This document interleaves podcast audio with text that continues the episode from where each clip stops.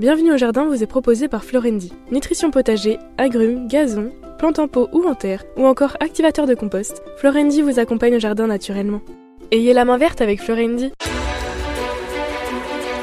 News Jardin TV vous propose Bienvenue au jardin, une émission 100% nature animée par Patrick Mulan et Roland Motte. Eh bien mes chers amis, le plaisir de vous retrouver aujourd'hui 16 juillet pour le 64e numéro de notre émission. Vous voyez, ça commence à en faire pas mal, 64 heures à passer ensemble, à regarder. Alors vous, vous avez vraiment toutes les vacances pour le faire. Très très bonnes vacances à ceux qui le sont. Eh ben, bon courage à ceux qui ne le sont pas et qui le seront peut-être bientôt. En tout cas, on l'espère pour vous. Roland, salut, bienvenue. Bonjour mon cher Patrick, bonjour à tous. Regardez-le, il est déjà bronzé et pourtant, t'as pas été en vacances. Ah, jamais de vacances, jardin. Voilà, toujours jardinage et de toute façon, on bronze aussi bien au jardin que sur la plage. 197e jour de l'année. Il nous Il en reste un peu. oui, 168 avant le nouvel an. Ah, ça s'estompe hein, Ah, petit oui, à oui. petit hein, quand même. 25e jour du signe astrologique du cancer et 28e du mois de Messidor. Messidor, on sent un petit peu la moisson dans le calendrier républicain français. Alors, c'est officiellement pour eux le jour de De la vesse. la Alors, Vesse. euh, euh, toi tu dirais vesque, mais attention, on dit bien vesse. Toi, tu disais vesque. Je vois pas comment on peut dire vesque. bah si, la preuve, vesque. Et puis veste. Oui, c'est ça. Et puis pour les botanistes, on dira Vicia, Vicia qui est donc un genre de plante de la famille des fabacées. C'était quoi les fabacées? Bah c'est les, les, les fèves. Oui, mais comme famille avant. Ah, les fabacées, c'est légumineuses. Mais oui, c'est ça. voilà, oh là, je deviens bon. Voilà, il y a, il y a quand même 200 espèces de Vicia. Ah oui, Il y a du fait, vice ouais. dans la botanique. Oui, Hein, on tu dirait. te rends compte que j'en connais qu'une, mais bon, on s'en fout. Allez, on continue. Non, mais on en connaît une, tout le monde la connaît. Bah la fève. La fève, Oui. voilà. Alors, et la févrole? Ah, c'est petit, ça, c'est plus C'est petit. hein, exactement oui. la même plante, mais c'est pas cultivé de la même façon. Toutes les deux s'appellent en botanique Vicia faba. hein. Donc ce sont des plantes annuelles ou vivaces, les fèves, enfin les vicia, et qui ont un port parfois grimpant pour certaines, et comme beaucoup de légumineuses, qui ont des feuilles composées et qui sont terminées par une vrille pour celles qui Qui grimpent grimpe. un petit peu comme des pois, on va dire, hein. feuilles d'ailleurs papillonacées. Ça veut dire Ah oui, c'est joli, ça veut dire que ça fait un, comme un petit bec là. et, euh, Enfin, c'est tordu quoi. Oui, Hein si tu veux. Oui. En fait, il y a ce qu'on appelle un étendard à l'arrière de la, de la fleur, et puis il y a la partie avant, et qui donne un petit peu l'impression d'un papillon. Et c'est comme la fleur de pois, en fait. hein. La fleur de papillonacée idéale, c'est la fleur du petit pois. Et puis les fruits, c'est quoi? Ben, les fèves, les fèves, c'est les. Alors, plus ou moins grosses d'ailleurs. On Hein. va appeler ça comment? Et ben, c'est des fruits, tu, dis- tu Non, viens de dire non, des fruits. Non, non, comme, le- comme les haricots, comme les pois. Ah, des gousses Mais oui, voilà, Ah oui, des gousses qui sont le oui. fruit de base de la famille des fabacées. Donc ces plantes que l'on peut voir grimper, c'est grâce à la vrille qu'il y a à l'extrémité de la feuille, comme je vous disais. Donc on appelle ça des plantes volubiles, parce que contrairement par exemple aux lierres qui s'accrochent avec des crampons, là ce sont vraiment des, des éléments euh, un peu souples un petit peu. Alors, il y a une plante qui pourrait être confondue avec les vesses. C'est le pois de senteur, le genre Ah oui. Latyrus. Et quelle est la différence? Parce que quand bah, on regarde les fleurs, pareil, lui. quand on regarde les fleurs, franchement, ça Ouais. peut être exactement la même chose, ou quasiment. Il grimpe de la même manière, Oui, il s'accroche pareil. sauf, sauf qu'il a des ailes sur les tiges. Les tiges sont légèrement ailées, il y a une sorte de partie un peu papyracée, un peu fine, le long de la tige, du pois de senteur. Tu regarderas, tu verras, c'est Bon, oui, j'ai jamais fait gaffe Eh à ben, ça. Voilà. Ouais. Et c'est assez particulier et ça permet de distinguer les vesses des latyrus. On cultive donc pour les graines beaucoup de vesses parce qu'on les on, on s'en sert comme aliment. Oui, La on fève. mange pas mal. Oui, La oui. fève, on quand, les, la quand les pucerons ont pas tout, euh, ont, ont pas mis le Oh. bazar. Ah, un petit peu quand même, hein, si. Il y a beaucoup, beaucoup, beaucoup, beaucoup, beaucoup, beaucoup de pucerons sur les fèves, mais il n'y a pas énormément de dégâts, tout compte fait. La plante, elle tient quand même le coup. Alors, ça réduit Ça, c'est impressionnant quand même. Quand elles sont jeunes et que tu vois ces, ces, ces grappes de pucerons, ça fait un peu peur. Alors, ce que je voulais dire par rapport à ça, certains petits malins vous disent planter des fèves à côté de vos rosiers et vous n'aurez pas de pucerons. C'est une erreur magistrale dans la mesure où, si vous regardez bien, les pucerons noirs de la fève sont noirs. Oui. Et le puceron du rosier, il est. Il est vert. Donc c'est pas le même. Bah, il change peut-être de couleur en Ah, passant à l'autre. crois Ça doit être ça. Donc notre veste commune, la Vicia sativa, elle, est cultivée surtout pour la nourriture du bétail, évidemment. hein. Mais ou peut-être d'ailleurs on pourrait le faire un engrais vert. Tu l'as déjà fait ça? Non, j'ai pas fait ça parce que euh, ça fait partie de ces engrais verts qui peuvent prendre un peu de place et donc euh, j'ai toujours peur. Je connaissais la veste que euh, la veste, pardon, Ah, il fallait qu'il me la fasse, j'en étais sûr. la veste craca euh, qu'on voyait un petit peu Oui, en forêt. Et, ouais, ouais, et, et donc qui elle grimpait beaucoup. C'est pour ça que j'ai toujours eu un peu peur de mettre ça en engrais vert en me disant si ça se répand partout, on est mal après. Bon, Parce que euh, bon, il y a pas de raison. Non, euh, tu m'avais dit pareil pour le mélilo, puis maintenant j'en ai partout dans tout le jardin. C'est moi qui l'ai fait. Ah, ça, c'est pas gentil. Donc, en fait, toutes ces vestes qui sont intéressantes en agriculture conventionnelle ou biologique, puisque, comme on dit, il y a un enrichissement du sol en azote grâce aux nodosités de ces, plantes de la famille des fabacées, hein, qui ont des micro-organismes qui ont la particularité de pouvoir fixer l'azote atmosphérique. Donc, on enrichit le sol en les cultivant. Et puis, la fève, c'est un bon aliment quand même. Ah, c'est très bon. Oui, c'est excellent. C'est pas que c'est très bon, c'est aussi très utile sur le plan nutritionnel parce que on a beaucoup de matières. Non, on a beaucoup de matières sèches. Ça c'est-à-dire- dépend comment tu le cuisines quand même. Le, le côté goût est important. Oui, oui, oui, mais parfois on a des choses très très bonnes gustativement et qui apportent rien sur le plan nutritionnel. Dans les pays où on manque d'éléments caloriques, eh bien cultiver des fèves c'est utile parce que 18% de matière sèche c'est quand même très important. Les autres légumes en ayant entre 6 et 12 Mm. la plupart du temps. Donc on se nourrit bien avec les fèves, même si ça peut faire quelques flatulences, évidemment, comme beaucoup de ces plantes à graines. Dernière chose sur la fève, c'était une fève qui symbolisait une pièce de monnaie et qu'on mettait à l'époque dans quoi? Ben, les rois pour la galette. hein. Exactement, oui. dans la galette des rois où on cherche toujours la fève qui n'en est plus une Ben oui. aujourd'hui. Et il y a des gens qui cultivent, qui cultivent, qui collectionnent un petit peu ça. Alors, 16 juillet 1929, que s'est-il passé? Eh bien, c'est la naissance du Raymond. Le Raymond Loubert. Que tu connais Moi, bien sûr, c'était un rosiériste, c'était un Suisse. Il est, il est mort le 5 avril 2015, quand même. Donc, c'est assez récent. Oui. Après, quand tu nous parles de, de gens de 1700 et quelques, En on, fait, on il, a est, oublié. il est en train de lire mes notes, mais je pense qu'il n'a pas connu Raymond Loubert. Ah, bah, pas intimement. Bah, moi, j'ai eu la chance de le, de Ah. le rencontrer, de le connaître, et je connais aussi très très bien sa femme Thérèse, qui habite au Rosier-sur-Loire. ah oui, là, on Pour des collectionneurs de roses, c'est extraordinaire. Elle a, avec son mari, créé une des roseraie botaniques les plus importantes de notre pays, et notamment des rosiers qui portent des cynorhodons. Parce qu'on a beaucoup de rosiers modernes aujourd'hui qui fructifient absolument pas Mm. en hiver. Et quand on peut aller en automne chez eux, ou en hiver, parce qu'en hiver, sous la, Avec le peu la givre, glace, magnifique. magnifique. Oui. on a vraiment quelque chose d'assez extraordinaire. Donc, il est encore possible, je pense, de visiter la roseraie Loubert. Il y avait une pépinière qui était associée et qui a été vendue parce que elle est très âgée maintenant, euh, Thérèse, et son mari, comme on a dit, est décédé en 2015. Donc, ce sont des gens qui ont dépassé largement les 80 ans. Et cette collection, elle est collection nationale par le Conservatoire des collections végétales spécialisées, le CCVS, et elle compte entre 3500 et 4000 taxons, c'est-à-dire entre espèces et variétés. Donc une petite pensée pour Raymond, qui était un homme charmant, franchement, vraiment très très gentil. Et puis alors Thérèse, délicieuse, non, une, grand-mère comme tout le monde aurait envie d'en avoir une. Non, non, mais voilà, il faut autant, autant faire des petits clins d'œil à des gens qui sont à la fois talentueux, sympathiques et des bons collectionneurs botaniques. Alors, petit dicton, aujourd'hui, c'est Notre-Dame du Mont-Carmel. Oui, eh ben, écoute, tant pis pour elle, parce que euh, je vais t'en donner un, un vrai, un vrai bon dicton. Qui veut bon navet le sème en juillet? Oui. Ah, C'est- tiens. tu fais ça, toi? Non, mais on peut pas suivre chaque fois tous les dictons.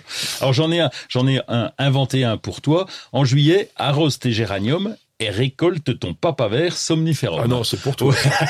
Alors, parce que le- mon papaver somniferum, donc qui est le pavot à opium, on a le droit de le cultiver dans ses formes horticoles. Oui. Parce que on va trouver des, c'est des annuels qui sont grands. Ça fait des pavots qui font au moins un mètre jusqu'à un mètre vingt. Certains ont vraiment des très très très jolies couleurs. Donc on peut les cultiver parce que les formes horticoles, elles vont pas donner une concentration en opiacés trop importante. Donc il faudra cultiver des tonnes peut-être pour avoir quelques produits illicites. Donc on passe là-dessus. Mais bon, moi je cultive pas de papaver somniferum. Hmm. Mais en, en revanche, on a des beaux géraniums actuellement.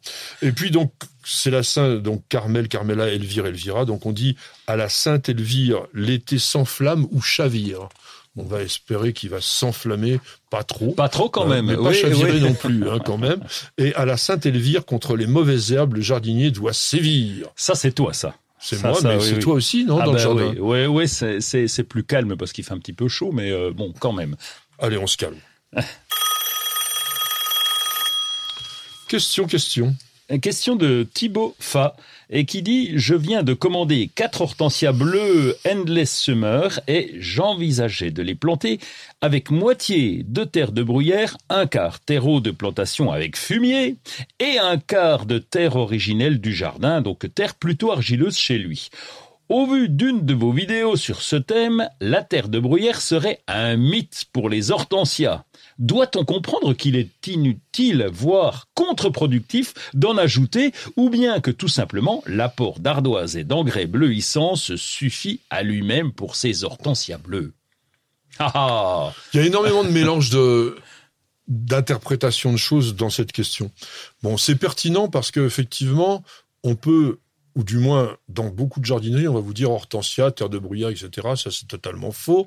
Effectivement, News TV, qui a publié pas mal de vidéos sur les hortensias, les hydrangeas, avec des professionnels de ces cultures, vous explique que il faut mieux une terre, on va dire légèrement acide, mais pas aussi acide que de la terre de bruyère pure. Donc, première chose, on ne plante pas les hortensias dans de la terre de bruyère pure. Dans un sol qui serait neutre, pH 7, ça fonctionne très bien. Après, si on est dans un sol alcalin, on va avoir de la chlorose, absolument. Donc, on va mélanger dans un sol alcalin une matière organique plutôt acide de façon à rééquilibrer Mmh. ce pH. Bon. Après, où est le mélange de tout ça? C'est que l'apport d'ardoise ou d'engrais bleuissants n'a systématiquement rien à voir avec la plantation. Mais ça a à voir avec le pH, en revanche.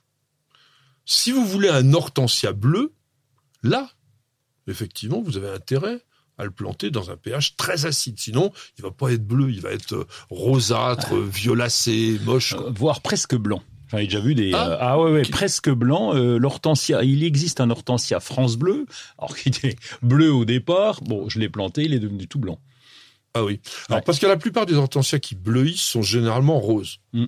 Mais lorsqu'on met des sels d'alumine, que l'on trouve effectivement dans l'ardoise ou dans ces fameux engrais bleuissants, là, on va accroître le, la chance ou le risque d'avoir des hortensias bleues. Donc, si vous voulez des hortensias bleues, pH très acide plus sel d'alumine, si vous voulez un hortensia qui garde sa couleur normale, parce que je rappelle, il n'existe pas d'hortensia Mm. bleue, eh bien, à ce moment-là, vous mettez plutôt un pH moyen autour de 6, 6, 5, ça sera absolument l'idéal. Vous n'avez pas la main verte Alors prenez-en de la graine avec nos paroles d'experts. Mes chers amis, je vous ai préparé cette rubrique pour faire plaisir à mon ami Roland. à moi? Parce que c'est sa tâche habituelle. Il nous en a seriné la tête pendant toutes les émissions de printemps. Binage, griffage, décompactage et sarclage. C'est un petit peu ton leitmotiv. oui, oui. J'ajouterai paillage mais bon c'est pas dans c'est Ah pas non, dans le c'est thème pas dans le sujet.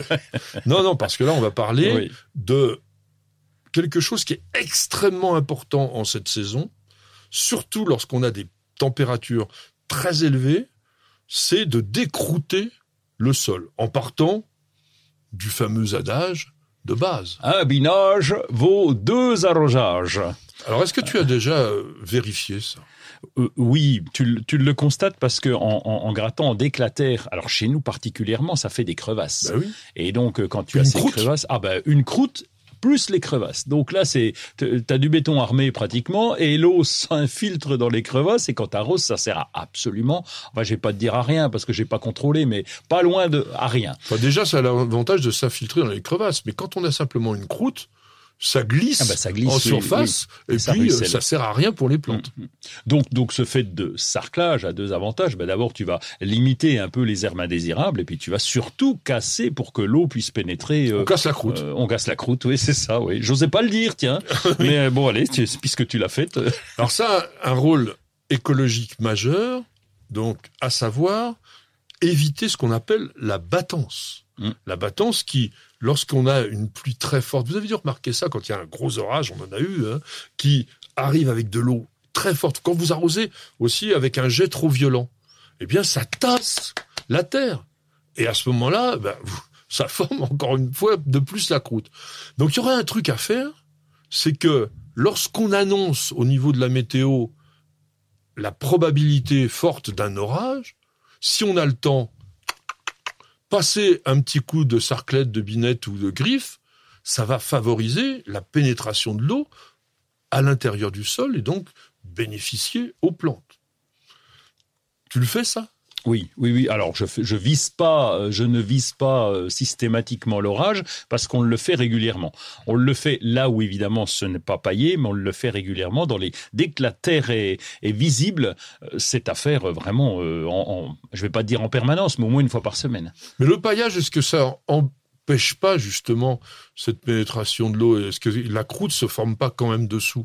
Non, parce que tu as la fraîcheur que d'ailleurs quand on gratte le paillage, quand tu mets une bonne couche, quand tu mets 5 à 7 cm et que tu grattes dessous, tu sens d'une part l'humidité, d'autre part la, légèreté de la terre qui reste accessible, il n'y a pas de croûte. Donc euh, si tu veux, ce paillage nous, nous protège et, et limite euh, le, le, le sarclage, on va dire. Alors, le sarclage n'est pas la même chose. Oui. Le binage, enfin, c'est le même geste, mais c'est pas la même fonction.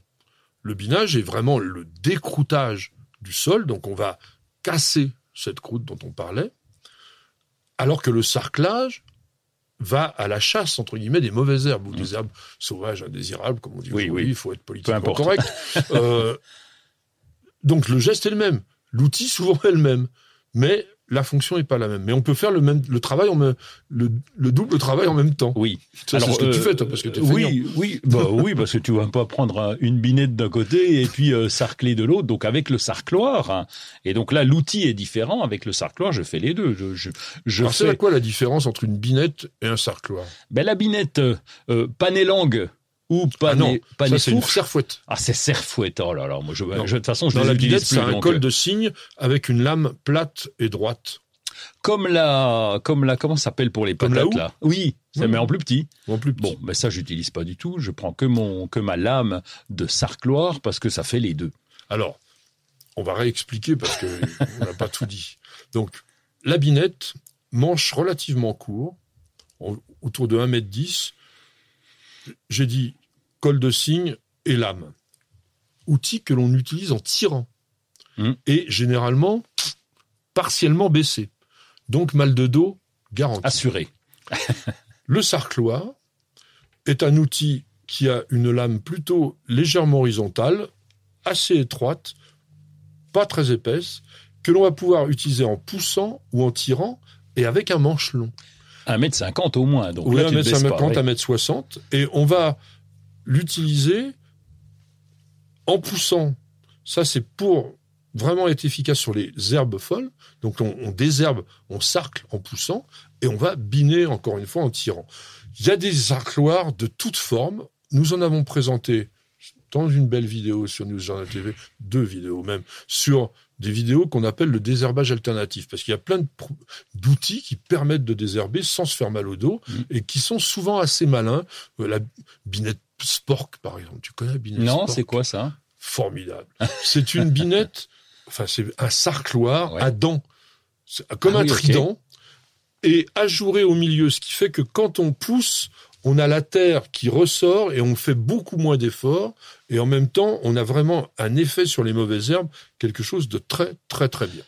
à condition de le faire régulièrement, parce que lorsque la croûte est forte, si tu pousses, c'est plus compliqué. Hein. Euh, c'est pour ça que quand je Ah, me loupe je pas, moi. en tirant, ça va un, Eh ben, un petit peu mieux. binette Oui, Spork. oui, oui. Le griffage, peut-être. Est-ce que c'est un peu comme le binage? Ben, non, parce que ça n'enlève pas correctement les, les herbes indésirables si tu le souhaites. Par contre, tu vas gratter, euh, tu vas gratter, tu vas faire des tranchées, donc euh, tu vas casser la croûte, mais tu n'as pas l'effet, en même temps, l'effet qui se coule en enlevant les, les herbes indésirables. Alors tu parlais euh, de cette euh, croûte à décompacter. Si elle est très très dure, tu vas utiliser quel type d'outil? Mais elle est jamais très dure, mais euh, ça m'est arrivé. Alors là, c'est carrément, euh, je prends la fourche. Bah, Euh, comment la ça s'appelle la rotogriffe, voilà. La rotogriffe Ouais. ou la grelinette à ce moment-là. la grelinette, euh, si ton sol est dur, c'est compliqué. efficace. Donc, une chose, biner quand la rosée s'est évaporée, lorsque la terre donc a déjà été un tout petit peu humidifiée, et de façon à ce que j'ai dit biner, j'aurais dû dire sarcler. Lorsque les herbes souffrent un petit peu, elles sont plus faciles aussi à décrouter. Et puis mon dernier conseil, ça sera quand même faites-le, comme a dit Roland, très régulièrement, parce que plus elles sont petites et plus elles se coupent facilement. Bienvenue au jardin. Patrick Mulan, Roland Motte. Alors il est sûr que l'activité jardinière se calme un petit peu en ce moment, que tout le monde pense plus aux vacances qu'à sortir des nouveautés, mais il y a quand même des petites choses d'actualité assez intéressantes. Et toi, tu as un moteur de recherche. Oui, alors bon, on est loin du jardin, mais ça fait rien. Il s'appelle Karma. Vous savez que vous utilisez tous un truc qui te- termine par O-O-G-L-E, et euh, on va, on va pas leur faire de pub, mais bon, tout, ils contrôlent tout, euh, les Google, et, et donc de temps en temps, il y a des petits moteurs de recherche, de recherche qu'on peut utiliser parce qu'ils sont aussi efficaces. Et là, c'en est un qui s'appelle Karma. Ils sont aussi efficaces? Alors, ouais, alors moi j'utilise plutôt Eco- Assez efficace. Ecosia, assez efficace, oui.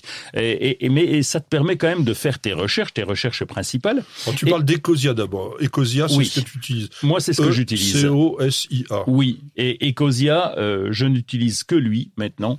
Euh, allez, on va dire à 90%. Et là, eh bien, ils vont, euh, ils ont un programme de plantation dans les pays du Sud. Et donc, chaque fois, ils vont détourner un peu de tout l'argent qu'ils gagnent, puisqu'apparemment, ça rapporte de faire ce truc-là, et pour le donner à, voilà, pour Donc, faire il y a une des bonne plantations. action derrière ça. Exactement. Et, karma, ils ont un bon karma. pareil pour les animaux. Et, ah, et pareil pour les animaux. Et donc, euh, ils ont choisi des associations qui vont défendre la protection des animaux, etc. Ils vont leur reverser. Alors, tu te rends compte que si 1% des utilisateurs de Google décident d'utiliser Karma, ça permettrait, euh, avec leur financement, de donner 1 million de, de dollars par an pour la protection des animaux. Ben, ça serait déjà pas mal. Bon, ça servirait certainement pas au niveau mondial parce que la protection des animaux a besoin de beaucoup, beaucoup de sous, surtout les grands animaux sauvages. Alors moi, j'ai un hydrangea. On parlait d'hortensia tout à l'heure. Vous connaissez hydrangea arborescence Annabelle? Ah bah, c'est le plus, c'est le classique. Voilà. Le grand classique. Alors c'est très grosses têtes qui d'abord sont vertes et puis après deviennent toutes blanches, qui est vraiment la plante qui fleurit en ce moment. Mais c'est un gros truc. C'est vraiment assez volumineux. Et là, il y a une série qui s'appelle Bella Ragazza, ah. qui vient de sortir et ils sont exactement comme Annabelle, mais nains. Ils font 70 cm de haut. Donc vous pouvez les cultiver en pot, vous pouvez les mettre dans un petit jardin. Et c'est vraiment des, des très grosses fleurs, aussi grosses qu'Annabelle. Parce que ça va faire un peu bizarre d'ailleurs. Un, un petit arbuste de 70 cm avec une tête de 15 ou 20. Mais globalement, c'est Ah, mais- intéressant. Bah, pour Donc- le pot surtout, c'est intéressant. Voilà, c'est intéressant pour le pot, ça va être spectaculaire. Ça convient bien aux, aux régions froides parce que c'est vraiment des plantes qui sont très très très résistantes au froid. Actuellement, c'est une obtention qui a été euh, trouvée chez Vacle Plante, je crois. Enfin, et qu'on va avoir chez Proven Winners et chez Promesse de Fleurs sur Internet. C'est là que je l'ai trouvé. Pas de salon de jardinage en ce moment, mais si vous êtes en vacances, il y a quand même plein, plein, plein de jardins à visiter en ce moment et qui sont très, très jolis. N'hésitez pas.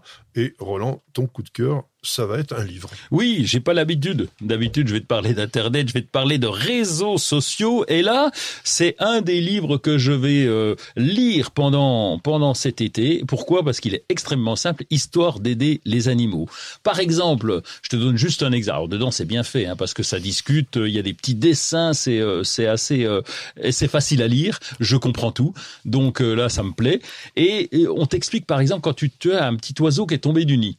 Comment faire? Faut pas le mettre en cage, il faut le mettre dans un dans une boîte à chaussures qui est bien propre et faut mettre un petit miroir pour qu'il s'habitue à ses copains.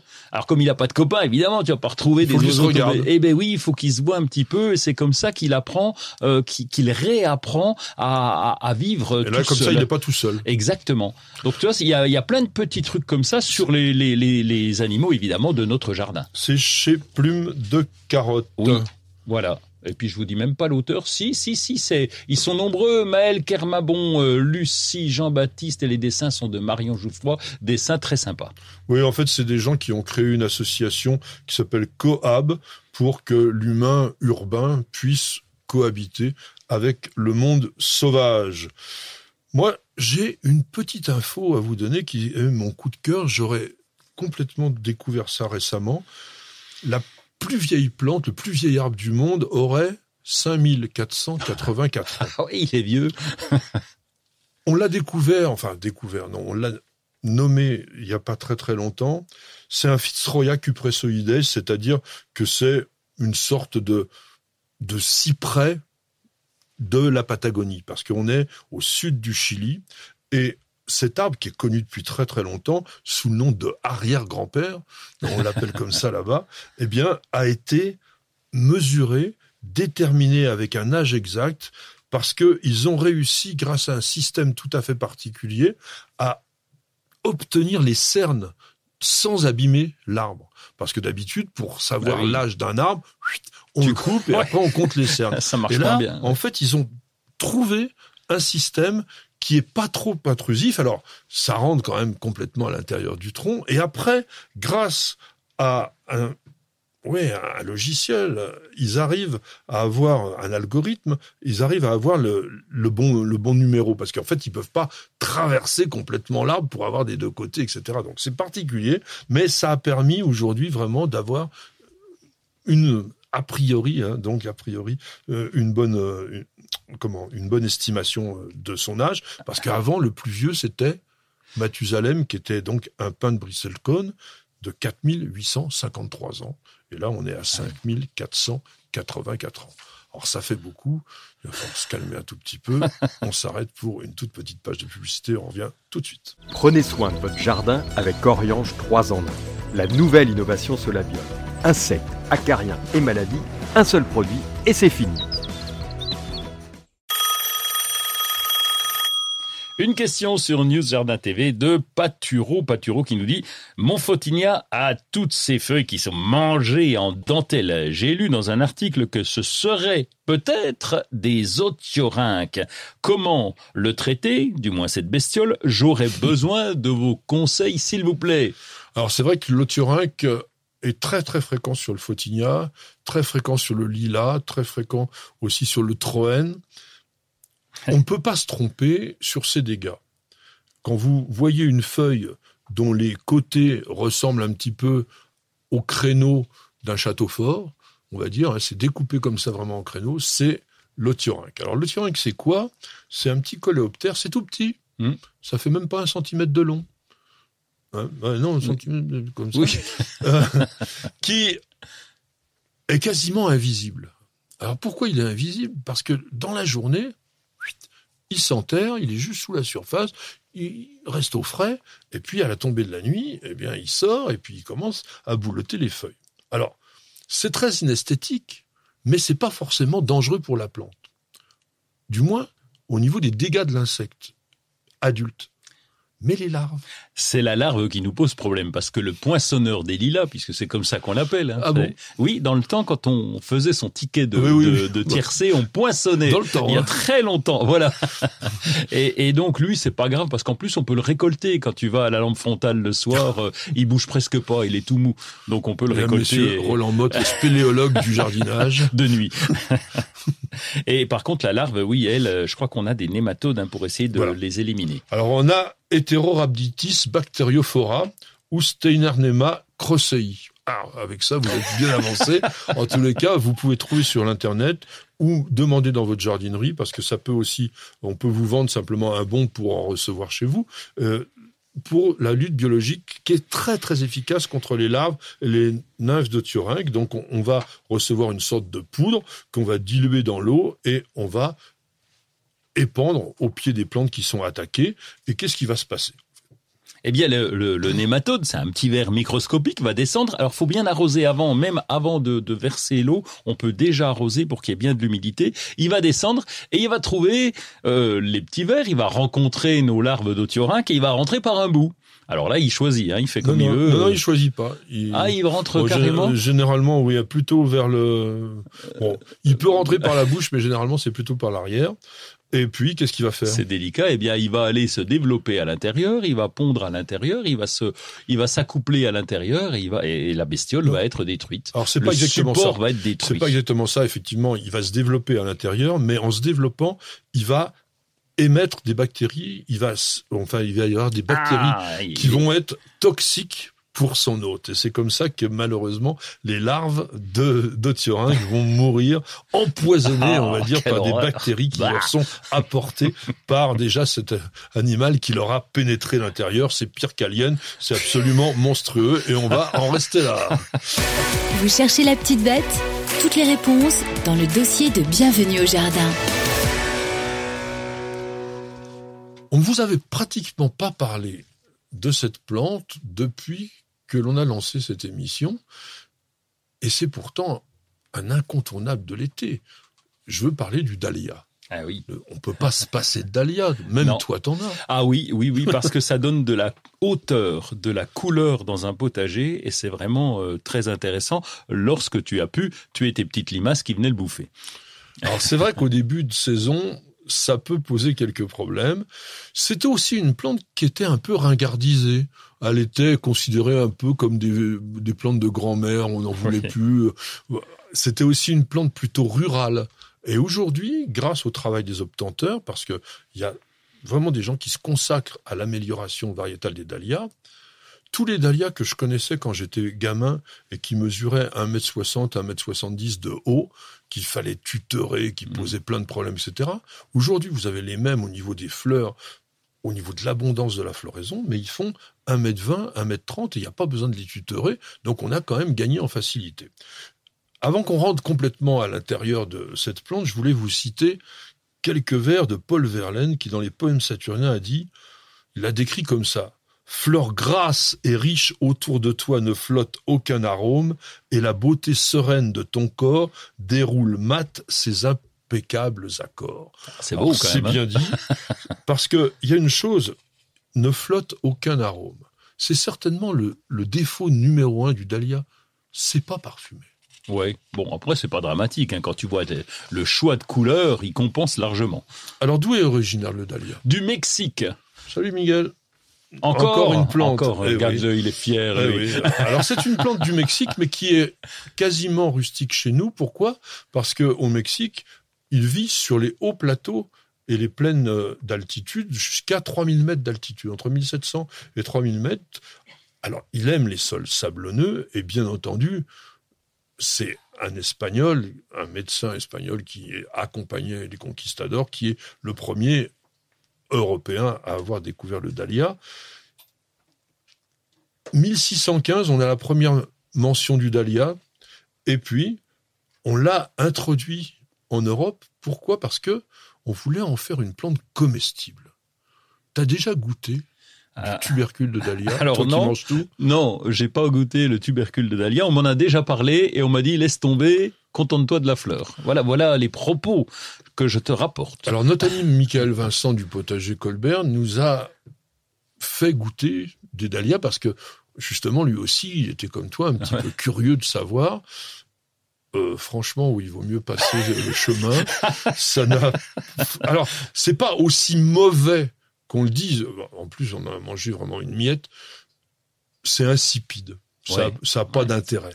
Parce qu'en fait, au potager Colbert, ce qu'ils essayent de faire, c'est de trouver des légumes un peu nouveaux Mm. pour créer, pour leur restaurant du château, des plats originaux.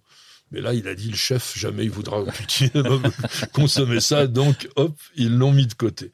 Alors, les Aztèques le nommaient acocotli et l'utilisaient comme plante médicinale. Je pense que c'était plutôt théorique parce que c'était pour guérir la douleur, abaisser la fièvre et même dissiper les tumeurs. Euh, oh, bah, aujourd'hui, on n'a pas du tout de dahlia dans la pharmacopée, malheureusement peut-être parce que ça aurait pu être intéressant. Et on a donc essayé donc de l'introduire comme plante comestible. Et il paraît que même le bétail n'en voulait pas. Oh bah dis donc Alors on vous avait raconté l'histoire de la pomme de terre et c'est là que est intervenu Parmentier et fort heureusement qu'il a eu l'idée de nous faire manger pommes de terre plutôt que les dahlias parce que c'était une époque de famine complète et on, on avait besoin de trouver quelque chose. Et ça a duré longtemps puisque dans le fameux livre Le bon jardinier qui a fait référence pendant des années, l'édition 1817, c'est pas bon, c'est vieux mais pas autant que ça, place le dahlia dans les plantes potagères. C'est pas encore une plante considérée comme ornementale. En tant que plante ornementale, il a connu du succès assez rapidement parce que bon, un des grands jardiniers du Jardin du Roi, qui était donc le musée actuel aujourd'hui, André Thoin, l'avait déjà décrit au 19e comme le plus bel élément de nos jardins. Et puis Joséphine de Beauharnais, donc l'épouse de Napoléon, qui était une botaniste dingue, mais qui elle, elle, faisait venir des plantes du monde entier, elle l'a acclimaté à la Malmaison, et puis son peintre préféré, qui était Pierre-Joseph Redouté, le fameux ah oui, le, prix, c'est lui le gars du prix. Il, ah a, il a fait des aquarelles de Dahlia magnifiques, dont un fameux bouquet absolument sublime.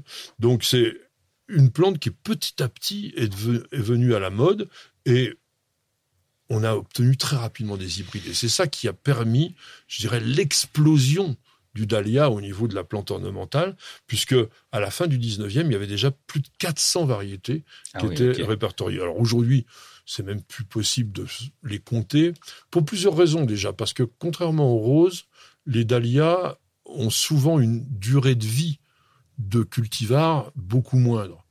On les multiplie pas par greffage, on les multiplie par division. Ça dégénère assez rapidement, donc on est obligé de recréer en permanence des, des, variétés.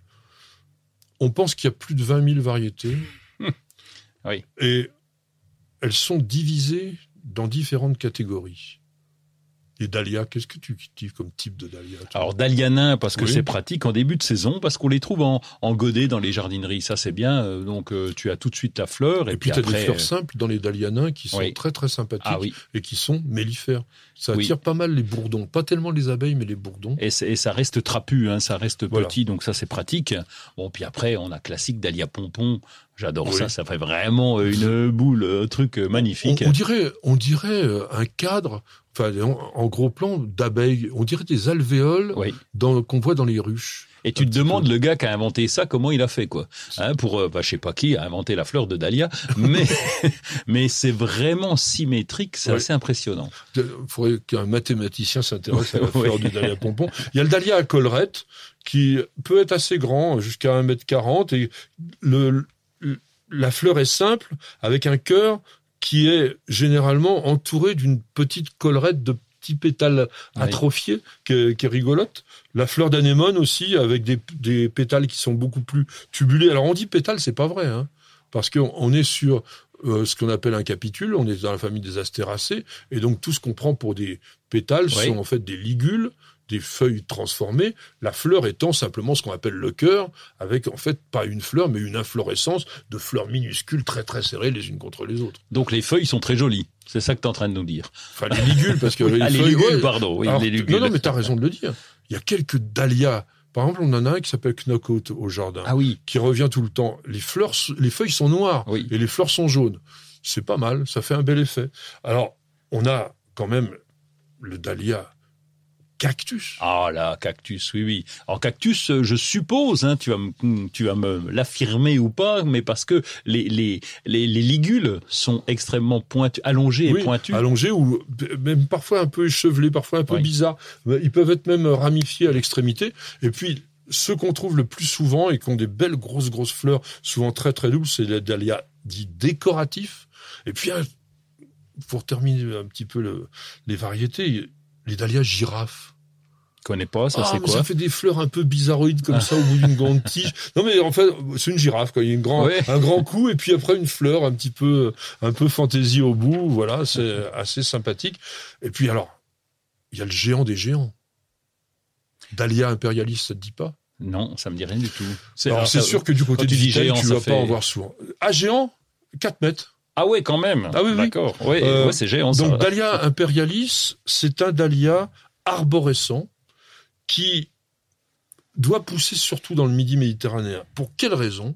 C'est que ces fleurs qui sont grosses, hein, jusqu'à 25 cm de diamètre, s'épanouissent seulement en novembre. Ah oui. Donc, il faut vraiment Ouais. avoir une région où il y a absolument aucun risque de geler. Et il y en a un qu'on n'a pas ou quasiment pas dans nos régions, qui est encore plus grand, qui s'appelle Dahlia arborea, qui atteint 5 mètres et qui fleurit encore plus tard, donc en décembre. Et je voudrais terminer cette chronique quand même en citant les dahlias label rouge, parce qu'ils font partie. Alors aujourd'hui, il y a aussi les géraniums, il y a les rosiers, il y a aussi les arbres fruitiers qui sont avec des labels rouges. Mais quand vous avez sur le sachet du tubercule le label rouge, vous êtes sûr que la variété correspond à tout ce qu'il y a de mieux dans le critère, à la fois donc dans la compacité, dans la qualité de la fleur, dans la tenue de la plante, mais aussi que le tubercule a été cultivé selon un cahier des charges très détaillé et très précis, et donc vous avez un peu la Rolls, je dirais, du dahlia. Bien entendu, en ce moment, ils sont en fleurs, donc on ne les multiplie plus. Il y a- Tu les plantes quand, toi, tes dahlias? Oh, je- j'attends En le avril mois de, ouais, j'attends, le- non, même je- j'attends le mois de mai et il faut que je sois là pour surveiller et je te le disais Oui, à mais en cause mai, en limaces. mai, il y en a plus, il y en a plus un tubercule dans les jardineries. Si on en trouve encore, Ouais. euh, en plus tu as 50% de remise, donc euh, il faut se débrouiller euh, intelligemment. Non, non, mais il a, il a raison. Je lutte. Tiens, j'ai encore gueulé contre les jardineries, ça va lui faire plaisir. Non, mais on met en vente les choses en décalage saisonnier beaucoup trop. Les premiers dahlias arrivent fin mars dans les, dans les linéaires, alors que les premières tulipes sont à peine écloses. On va pas virer les tulipes pour mettre les dahlias. Alors qu'est-ce qu'on va faire des tubercules de dahlias si on n'a rien pour les stocker correctement? Ils vont se mettre à pousser au fond de la cave. Enfin, franchement, c'est pas sérieux. Donc le mieux, c'est effectivement à partir, je dirais, du 15-20 avril, on met les dahlias en rayon et on les vend jusqu'à fin mai. Parce qu'on peut les planter tard, de manière à obtenir une floraison quand même plus tardive. Au niveau culture, bon, c'est quand même comme tous les tubercules, sol léger, mais quand même riche, parce que le dahlia, ça aime bien manger. Faut pas oublier de bien arroser, puis tu parlais des pucerons. Non, je parlais des, des- essentiellement des limaces qui adorent ça. Moi, j'en ai repéré certaines qui allaient jusque dans le bas. Elles avaient bouffé les feuilles, elles allaient dans le bas bouffer le tubercule. Donc là, il y a- il y, a ça à surveiller. Et puis évidemment, le froid, faut quand même rentrer le tubercule quand on est dans des pays un peu plus frais. froid que chez toi. Voilà. Alors ça dépend parce que dans les variétés nouvelles, je parlais de knockout, nous on le laisse depuis des années, des années dans le sol. Chaque année il revient, on l'oublie, on sait même plus qu'il est là, puis tout d'un coup, Mhm. paf, on le voit émerger, on dit ah tiens il est encore là. C'est quand même assez sympa. Le L'important pour ça, c'est quand même de pas avoir une terre qui soit trop collante en hiver, parce que sinon, évidemment, il risque de pourrir. De pourrir. Et puis aussi de pas avoir trop de petits rongeurs qui pourraient venir s'en régaler en cas de famine. André, allô André? Oui André, je suis là, je vous écoute et je vais poser la question pour vous. À Patrick, j'ai un abricotier en Dordogne et un à Oléron. Je suppose qu'il s'agit de l'île d'Oléron. Je récolte de 3 à 5 fruits par an.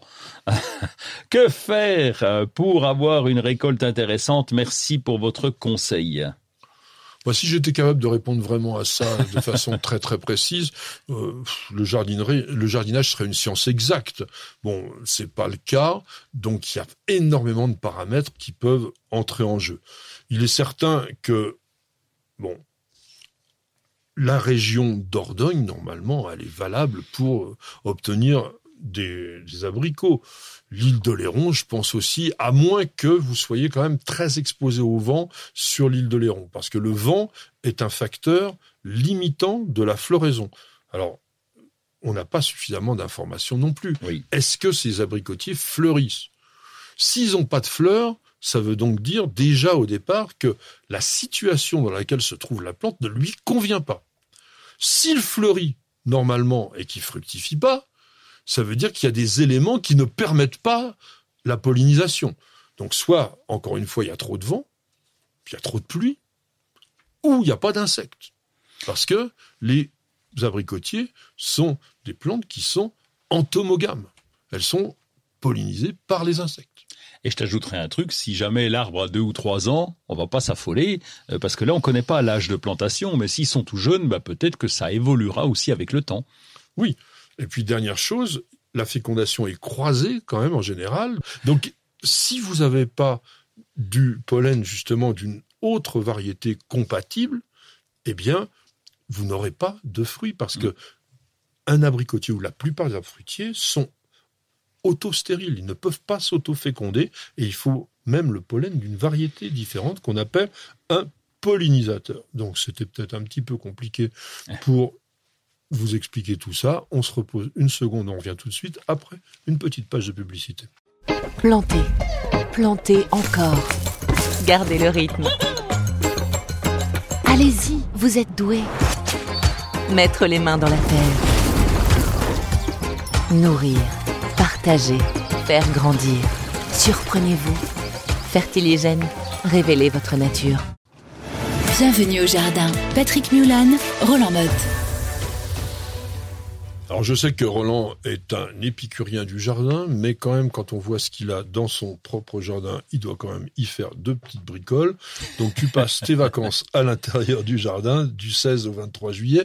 Quel est ton programme? Le programme est chargé. Pourquoi pas de vacances? Parce qu'on est mieux au jardin pendant l'été, c'est là où ça pousse. Oui, que d'être aussi agglutiné sur les plages. je je peux pas.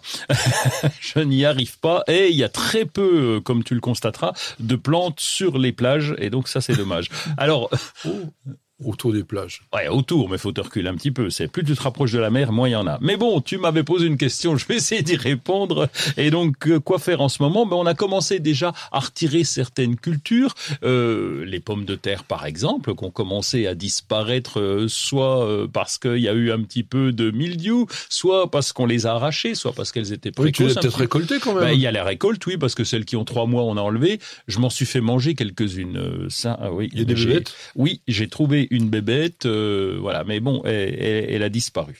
Voilà. Ouais, enfin, Je- il, je il ne- est naturel, mais en fait, il a le flingue le soir. Oui, oui, c'est ça, ouais, le, le 22 à la lunette et euh, oui au laser, etc. Mais bon, et donc euh, bon, ça nous laisse de l'espace libre au jardin et là, ben, c'est le moment de semer à nouveau. C'est le principe de, je dirais, le principe de la permaculture. On va pas laisser le sol vierge comme ça et on va semer à nouveau. Il n'y a, on pas va que- il y a semer. pas que la euh, permaculture. Il y a, si tu veux obtenir des, légumes pour l'hiver, il faut peut-être euh, les semer en été. Il faut se bouger, donc c'est le principe de la culture permanente. Je vais te le dire autrement. Donc carottes, euh, radis. Alors radis, ça va tout seul, hein, quand même. Oui, c'est pas pour l'hiver. hein, non, c'est non, pour- c'est à consommer enfin, il y a quand même attention. Hein, euh, avec les chaleurs de l'été, méfiez-vous des risques de montée rapide à graines. Oui. Donc, qu'est-ce que tu fais? Tu, tu les pailles tout de suite, les semis, pour qu'ils soient pas trop au soleil? Pas les radis, je les ai mis en carré potager. Ça va très vite. Donc on surveille l'arrosage. Parce qu'en Pourquoi plus- ça va plus vite en carré qu'en en jardin Parce que le la terre est plus chaude, donc t'es surélevé un petit peu. La terre plus est près plus du chaude. soleil. Euh, ben non, et puis euh, tu, tu- enfin en tout cas pour l'été, on voit la différence Ah oui. et ça lève beaucoup plus rapidement. Oui, en, en fait, tout cas comme pour si les radis. dans, dans un grand pot. Donc, il y a peut-être plus de chaleur Oui. au niveau de la terre. De chaleur extérieure, oui, puisque le, le soleil tape dessus. Et donc là, c'est l'arrosage assez régulier pour les, en tout cas pour les radis. Si on ne devait arroser qu'une chose, ça serait les radis, parce que quand tu les arroses, ils sont moins piquants. Et puis ça évite justement, ça limite un petit peu le, le fait de monter. Alors, récolte.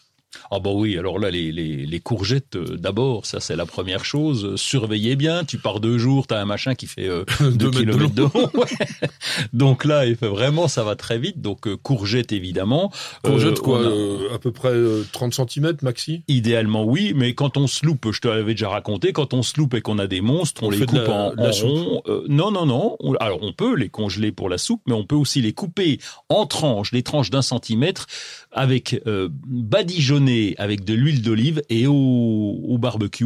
Et tu Ah fais oui. ça, tu les retournes, tac, d'un côté, d'un autre, c'est très très bon. Ça fait Donc- des, des, ouais, des, des crevettes, des, des crevettes, des courgettes.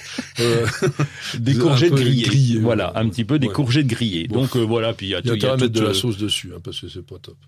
Non, mais comme d'habitude, euh, tu mets. mais je, te, je te connais, donc euh, il faut, il faut. Oui, oui, c'est, c'est un élevage de sauce qu'il faut. Alors, en cette toi. saison, on va voir apparaître quand même pas mal d'oïdium sur les feuilles des cucurbitacées. Oui. Qu'est-ce qu'on fait? Bah, pas grand chose Bah parce que qu'est-ce que tu veux faire? Je veux pas mettre des produits, etc. Puisque c'est ça, ça peut être euh, important l'oïdium et il y en a dessus, il y en a dessous. Donc là, au pire, je retire les feuilles les plus abîmées, puis je laisse pousser en espérant que le fruit aille à maturité. Mais bon, pour ça les... gêne pas trop quand même. C'est c'est spectaculaire, mais généralement la plante elle tient le coup. Oui, c'est moche. Par contre, c'est très Ah moche. Et puis avec la chaleur aussi, faut, faut- on, on est impressionné par les feuilles des courges qui pendent, comme tu dis. Mais mais attends, elles s'en remettront jamais. Et puis le soir, poup, c'est reparti. Donc c'est assez impressionnant. Taille en verre des pommiers Oui, taille en verre des pommiers. et des poiriers, on pourrait. Et des poiriers, oui, oui. Et, et puis d'autres fruitiers d'ailleurs. euh, Oui. euh, Même, même le- sur le pêcher, on peut le faire, puisqu'en Oui. fait, vous savez, je dis juste un mot avant que tu continues, le, sur le pêcher, une fois que la branche a fructifié, elle meurt. Donc, tant qu'à faire, si vous avez récolté les pêches, bah, vous pouvez déjà couper. Autant couper, oui. Alors sur les pommiers, c'est très impressionnant parce que j'ai des pommiers que je souhaite garder petits. Ils étaient des palmettes au départ, je les avais en trop, je les ai plantés là, mais sans les appuyer sur un support, et donc ils ont poussé comme ça. Et donc euh, ils ont tendance à pousser évidemment énormément. Donc là, la taille en verre est, est- est très importante en faisant attention de ne pas couper là où il y a des fruits, évidemment. Alors, on peut couper quand même là où il y a des fruits, c'est-à-dire couper les tiges à bois, donc tout simplement une tige classique, qui accompagne les fruits et qui pompe toute la sève au détriment Mm. du fruit. Donc ça, c'est un truc à faire. Sinon, toutes les pousses à bois, normalement, on est déjà au deuxième pincement. Parce qu'on on aurait dû en faire un en mai, on en avait parlé, à quatre feuilles. Là, maintenant, tous les rameaux qu'on appelle anticipés, c'est-à-dire les nouveaux, ceux-là, vous pouvez les couper à deux feuilles, euh, les couper assez courts. Pourquoi? Pour concentrer la sève de manière à ce que vous ayez des nouvelles productions fruitières, style dard ou euh, bouton à fruits, pour l'année prochaine. Ça, c'est vraiment une intervention un peu technique peut-être, mais quand même très importante. Nous avons bien sûr une vidéo sur News TV qui parle de la taille en verre. Bah oui, ça serait quand même dommage. Bon, alors par contre, je t'arrête, mais c'est la théorie. euh, le faire deux fois, euh, c'est compliqué quand on a plein de boulot au jardin et qu'on est un peu feignant. Oui. Euh, on le fait qu'une fois. Il vaut mieux le Non, faire mais- en ce moment si on ne le fait qu'une fois. Non, il valait mieux le faire avant. Oui. euh, Bah écoute. au mois de mai, euh, c'est très- ça aurait été beaucoup mieux. Ah non, c'est vrai. Euh, non, mais les professionnels le font euh, Oui. absolument parce que justement, ça permet aussi sur les formes bah, palissées de garder la forme parce que sinon, t'as du ah ben ça qui se pousse barre. dans tous euh, les oui, sens. oui, oui. Surveiller le milieu. Ah oui, oui, et ben mildiou évidemment parce que lui, il est. Si on re- si on se réfère à l'année dernière, là c'était une catastrophe et là la surveillance elle est importante parce que les traitements sont pas forcément efficaces quand on met des traitements. Moi j'en mets pas, mais c'est couper les Oui, feuilles alors, les plus euh, atteintes. Quoi, Voilà, hein. quand on quand on fait pas de traitement, on coupe les feuilles. Ah oui, les, les feuilles les plus atteintes. On, on a bien sûr, sur quand il s'agit des, des tomates, on fait gaffe à greffer, à tailler, pardon, les gourmands euh, à la au bon moment. C'est-à-dire quand il fait chaud, quand on est sûr qu'on n'a pas trois jours de pluie derrière. Ça, c'est vraiment un réflexe à avoir pour éviter d'avoir une blessure et d'avoir une éventuelle euh, pénétration du mildiou. Donc euh, la surveillance est importante. Donc on récolte aussi tout ce qui est euh, plantes aromatiques et en ce moment, c'est Ah le bon oui. moment. Et puis on commence à greffer quand même les rosiers, les arbres fruitiers en écusson. Ça t'amuse pas ça de faire ça? Ah Non, alors j'ai vu faire, je suis allé chez un rosieriste qui m'a montré comment faire. Alors ça paraissait tellement facile. Il coupe un machin, il le met au bout de la langue. Il dit attends, moi, je vais te côté, je vais te montrer, tac, tac, tac. Il te fait ça comme si c'était facile. Moi, le premier, euh, comment ça s'appelle, œilleton que j'ai Oui. pris, je l'ai laissé tomber par terre. Je l'ai pas retrouvé. Enfin bon, il m'a dit oh, bah laisse tomber. Donc Bah, c'est assez grosses mains technique. comme moi, ouais. Oui. Mais regardez News Jardin TV, vous allez voir, il y en a une très très bonne euh, vidéo sur la greffe en écusson qui a été présentée par un spécialiste puisque c'est un, un des comment des chefs jardiniers de chez Delbar. Ah oui. Ils en font 40 000 par an. Oui, mais les mecs ils font ça comme si c'était comme qui rigolent. Oui, mais chez non mais avec News Jardin, vous avez le temps de regarder. On a fait ça très très bien pour que vous puissiez comprendre comment on le fait. Alors arrosage, on n'a pas dit, mais évidemment on Oui. arrose. Et on peut ajouter un petit bouchon d'engrais liquide dans l'eau d'arrosage sur un gros arrosoir, parce qu'en ce moment, toutes les plantes qui sont en pot ont besoin aussi d'être nourries. Nourise, nourise, on dit nourise. Ah bon, on dit Oui, nourries oui, deux Bon, bah, SE. si tu veux. Et on bouture les premiers arbustes et aussi les géraniums, les fuchsias, tout ça. Ça va commencer. Alors, on a jusqu'à la fin août pour le faire, mais on peut déjà le faire. Mm. Il y a toute une liste. Je vous vite, je vais vous l'écrire pour ceux qui regardent la vidéo. Vous l'aurez sur le texte comme ça, ça vous donnera envie. Et attention, attention, attention. Le vendredi 22 juillet, on ne jardine pas avant 14h25 parce qu'il y a un nœud lunaire ascendant.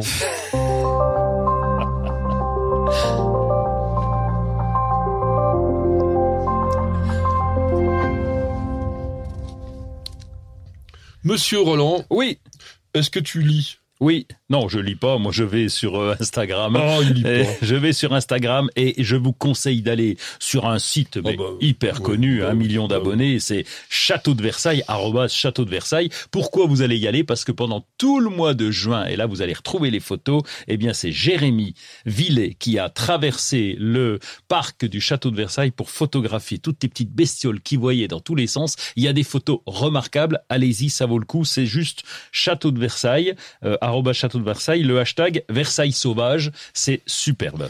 Oui, c'est un tout petit compte. hein. Il n'y a jamais qu'un million d'abonnés, mais c'est normal. C'est quand même le château de Versailles. Mais il n'y a pas que ça. hein. Il y a tout sur le château de Versailles. Vous avez des trucs formidables là-dessus. Au niveau des livres, ben, puisque nous sommes en période estivale et que c'est le temps des vacances, un livre sur les fleurs sauvages, ça nous semblait absolument logique. Chez Salamandre, vous avez donc ce guide nature qui est simplement une nouvelle édition d'un livre qui était sorti il y a trois ans, mais qui a eu tellement de succès qu'ils ont voulu le rééditer et ils ont ajouté 28 pages carrément. Il y a plus de 1000 illustrations là-dedans. C'est un livre qui est condensé avec vraiment des dessins qui sont très très précis qui vous permettent de bah, comprendre un petit peu euh, quelle est la plante et surtout de la reconnaître. Vous pouvez le mettre dans la poche parce que le livre il est pas trop trop gros, donc c'est vraiment très intéressant. C'est assez botanique parce qu'au départ vous avez les familles etc, mais après vous avez aussi euh, les couleurs. Vous voyez la tranche c'est la, la couleur qui vous donne la référence de la fleur, donc c'est assez facile de s'y retrouver dans ce livre de chez Salamandre que je vous conseille. Je sais pas combien il coûte, euh, ça doit être écrit derrière. Oui, il coûte 17 euros. Alors je voulais faire quand même un petit coup de cœur et un petit coup de chapeau, pas tout de suite sur les araignées, on va simplement parler du prix redouté, le 22e prix redouté qui a été remis le 4 juin dernier, ça fait un moment, mais on a eu, euh, ben, disons, un petit peu de temps à vous en parler. C'est vraiment un livre magnifique d'un monsieur magnifique qui a été élu, c'est les jardins de Pélinec, qui a fait un livre, enfin Monsieur Gérard Jean, donc le propriétaire, sur son jardin qu'il a appelé l'ivresse des couleurs. On aura l'occasion l'année prochaine, pas tout de suite, parce que il faut qu'on y aille au mois de mai, et là on l'a visité il n'y a pas longtemps. Ce jardin est une merveille, ce jardin est une folie de botanique, et Monsieur Gérard Jean est un type qui est très très talentueux au niveau de la photographie et de la mise en page. Il fait son livre tout seul. Alors, il l'a publié chez Ulmer, qui est un bon, bon éditeur, mais il l'a fait à sa façon et je pense que vous allez vraiment l'adorer. On en a déjà parlé ici, mais je voulais quand même en reparler parce que c'était le prix redouté, c'est pas rien, c'est un grand grand prix, ça vaut 35 euros et c'est un livre cadeau que vous pouvez faire vraiment. Une question Ah. de Cassandre qui nous dit pour lutter contre les dorifores qui font des ravages dans mon potager, un jardinier m'a parlé d'une punaise qui serait efficace. La connaissez-vous et comment l'utiliser s'il vous plaît? Alors en fait, il y en a deux qui, évidemment, sont pas des punaises, euh, comment on va dire, indigènes. Elles sont pas de chez nous, puisque la pomme de terre étant américaine, ce sont des punaises américaines. La première, c'est la punaise soldat, qui s'appelle Podisus maculiventris, donc avec le ventre maculé, et la punaise masquée Perilius biculatus. C'est des prédateurs naturels des dorifores. Elles sont toutes petites, elles ont un centimètre de long à tout casser, mais alors, faut les regarder en gros plan. Je vais vous mettre des images pour ceux qui regardent la vidéo. Elles ont une sorte de harpon à la place du bec, très pointu, et elles poignardent carrément les larves de Quelle dorifores. Pas que de dorifores, parce qu'elles sont capables de s'attaquer à 100 espèces d'insectes, mais elles sont très très très utiles sur les larves de dorifores. Alors, on ne les utilise pas encore en Europe en tant qu'auxiliaire de lutte biologique parce que on s'inquiète sur le fait qu'elles s'attaquent à plus de 100 espèces dans leur pays d'origine. Oui. Donc il faudrait pas qu'on introduise dans la nature un animal sous prétexte de nous être utile et qui demain s'attaquerait à des insectes que l'on voudrait conserver et puis qui lui semblerait peut-être plus appétant ou plus facile à tuer que les dorifores. Parce qu'en fait, ce qui est terrible, c'est que il les mange pas, il les tue. Donc c'est vraiment un animal euh, oui, à manipuler avec des pincettes. Donc, on m'a posé la question, c'est quelque chose qui m'avait interpellé parce que, pour tout vous dire, j'ai fait la recherche, je connaissais pas vraiment. Ça peut être une ouverture, mais encore une fois, prudence, prudence et reprudence. Patrick, Roland, racontez-moi une histoire de plante, de jardin ou de jardinier. Pour cette histoire botanique, nous allons parler de la première céréale du monde. Ce n'est pas le blé, mais c'est Le riz le riz, exactement, le riz. Alors, on dit le riz, on devrait dire les riz, parce qu'il y a quand même 17 espèces dans le genre Orissa, Orissa avec un Z. Ah, Orisa Orisa, Orisa, Horizon, non, je crois qu'on dit Orissa, euh, qui a été évidemment donné ce nom Orissa par Eh ben, le père, euh, comment il s'appelle, lui euh, ben, Le classique. Karl von Karl, oh, le Karl. Mais oui, Carlo. 1707, 1778, tu te rappelles ça, Karl von Linné, 1707. Surtout qu'on parle que de lui. 170, alors. Voilà. Donc plante originaire d'Asie et dont on cultive surtout l'espèce Orissa glaberrima, qui est le riz de Casamance, lui originaire d'Afrique de, euh, de l'Ouest, euh, centrale. pardon. Donc ce, ce riz, c'est une céréale, Hmm. Famille Poacé poacée, comme toutes Oh. les céréales, ou Oh, Poacé, c'est déjà pas mal, c'est assez. Non, t'en as une autre, t'as une oh, autre famille. Bah, les graminées, Bah, les graminées. bah, ah, bah voilà. oui, mais tu triches, alors moi je parlais que latin Non, maintenant. Donc, première céréale dans l'alimentation humaine. Deuxième, alors on en récolte moins en tonnage que le maïs parce que c'est plus petit, le Oui. grain de riz, mais quand même, au niveau de la consommation, on est en premier. Et puis, c'est quand même une plante qui est cultivée en Europe et notamment qui est cultivée en France, en Camargue. Et on va surtout parler de ça après que je vous ai donné quand même l'idée historique que Orissa sativa, aujourd'hui, donc le riz, le cultivé, c'est une plante domestique, c'est pas une plante qui existe dans la nature, puisque il y a 5000 ans qu'on le cultive, et que 5000 ans qu'on le sélectionne. Alors, j'allais dire l'améliore. Oui, on l'améliore, parce qu'on va garder les plantes qui ont les meilleurs critères, qui sont les plus productives, qui sont les moins malades, etc. Et c'est une plante qui est élégante. Le, le riz, ça vous fait une plante euh, à peu près de 80 cm, 1 mètre, avec un épi qui retombe gracieusement. Il vous fait une petite révérence comme ça. C'est joli. Mais sais-tu qu'il y a des riz flottants? Ben, je savais que ça poussait dans, dans l'eau, Oui, évidemment, mais. mais euh, Ceux qu'on voit dans les rizières ouais. sont des, des riz dressés.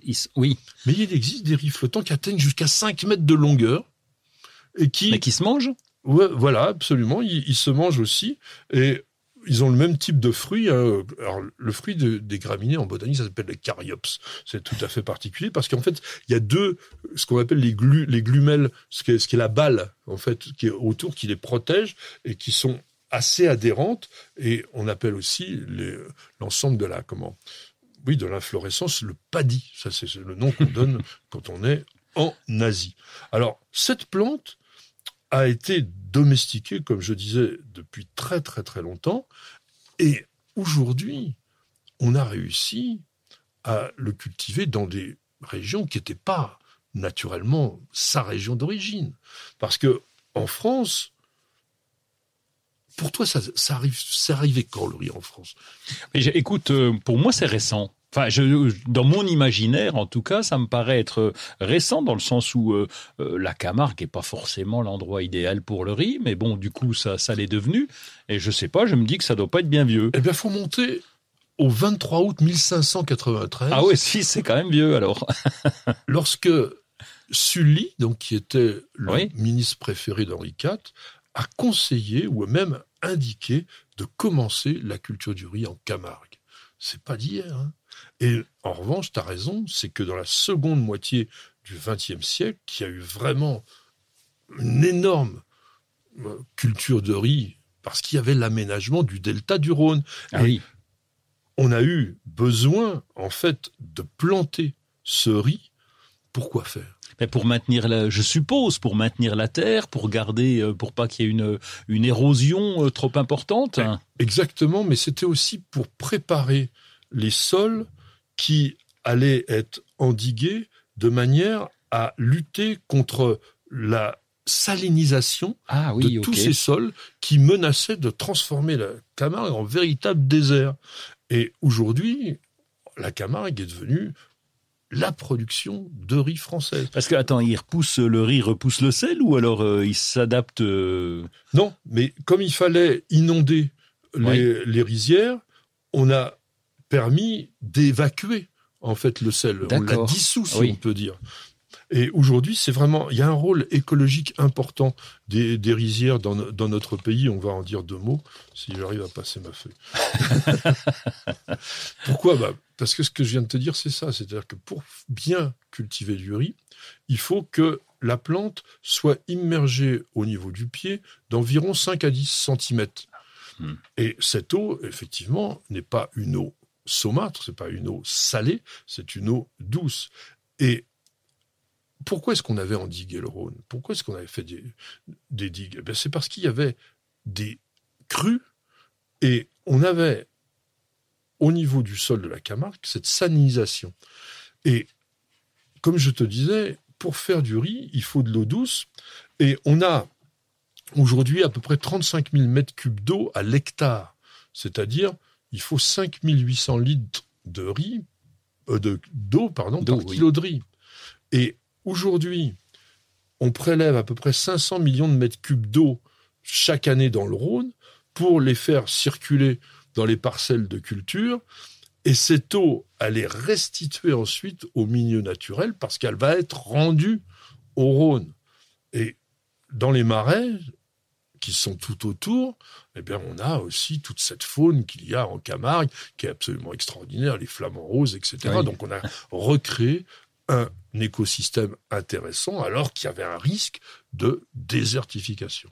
Donc, cette riziculture préserve non seulement l'écosystème naturel de la Camargue, mais maintient la biodiversité. Et l'apport d'eau douce bah, limite effectivement l'impact du sel et laisse aussi des sols cultivables, parce qu'on ne fait pas que du riz maintenant en Camargue, on fait aussi de l'herbe, de la luzerne, on fait de, des engrais verts, du fourrage, on fait aussi du blé dur. Donc tout ça, pourquoi on fait tout ça? Ben, Pour avoir une rotation aussi des cultures. Donc aujourd'hui, notre riz français, qui malheureusement, je dirais, est un peu en perte de, de vitesse, parce que en 1960, on avait 30 000 hectares, et aujourd'hui, on a à peu près 13 000 hectares seulement. C'est beaucoup. Ouais. Enfin, c'est beaucoup. Ça fait, bah, ça fait quand même pas mal en moins, ça fait 20 000 en moins. Ça fait 30% de la, con- la consommation française. Ah oui, quand même. Camargue, oui. Ouais. Bah, on consomme pas beaucoup. On consomme 4 kg de riz par personne, alors que les Vietnamiens en consomment 150 kg par an. On fait que 4 kilos 4 c'est tout kg et demi par an. Bon, Oui. moi, je- on en mange plus. Oui, Et les aussi. deux, on en mange plus. mais, mais bon.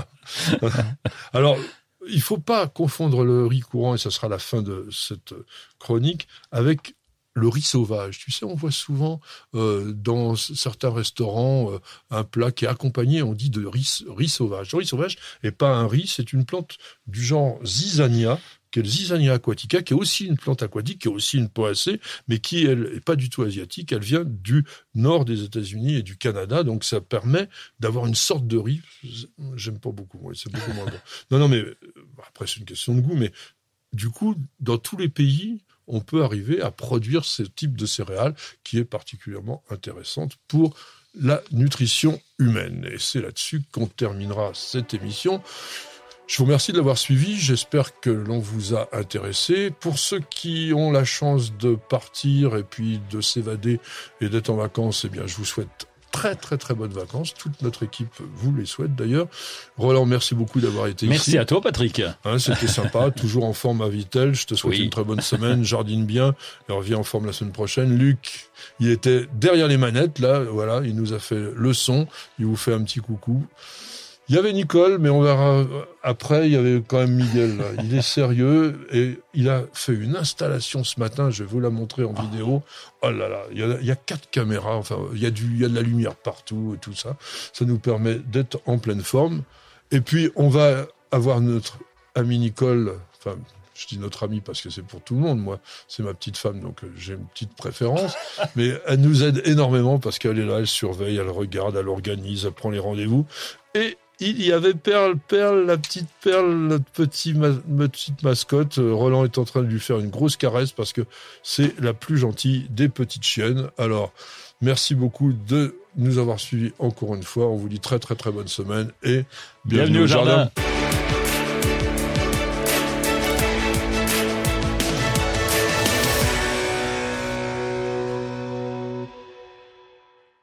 Vous avez écouté Bienvenue au jardin avec Florendi. Nutrition potager, agrumes, gazon, plantes en pot ou en terre, ou encore activateur de compost, Florendi vous accompagne au jardin naturellement.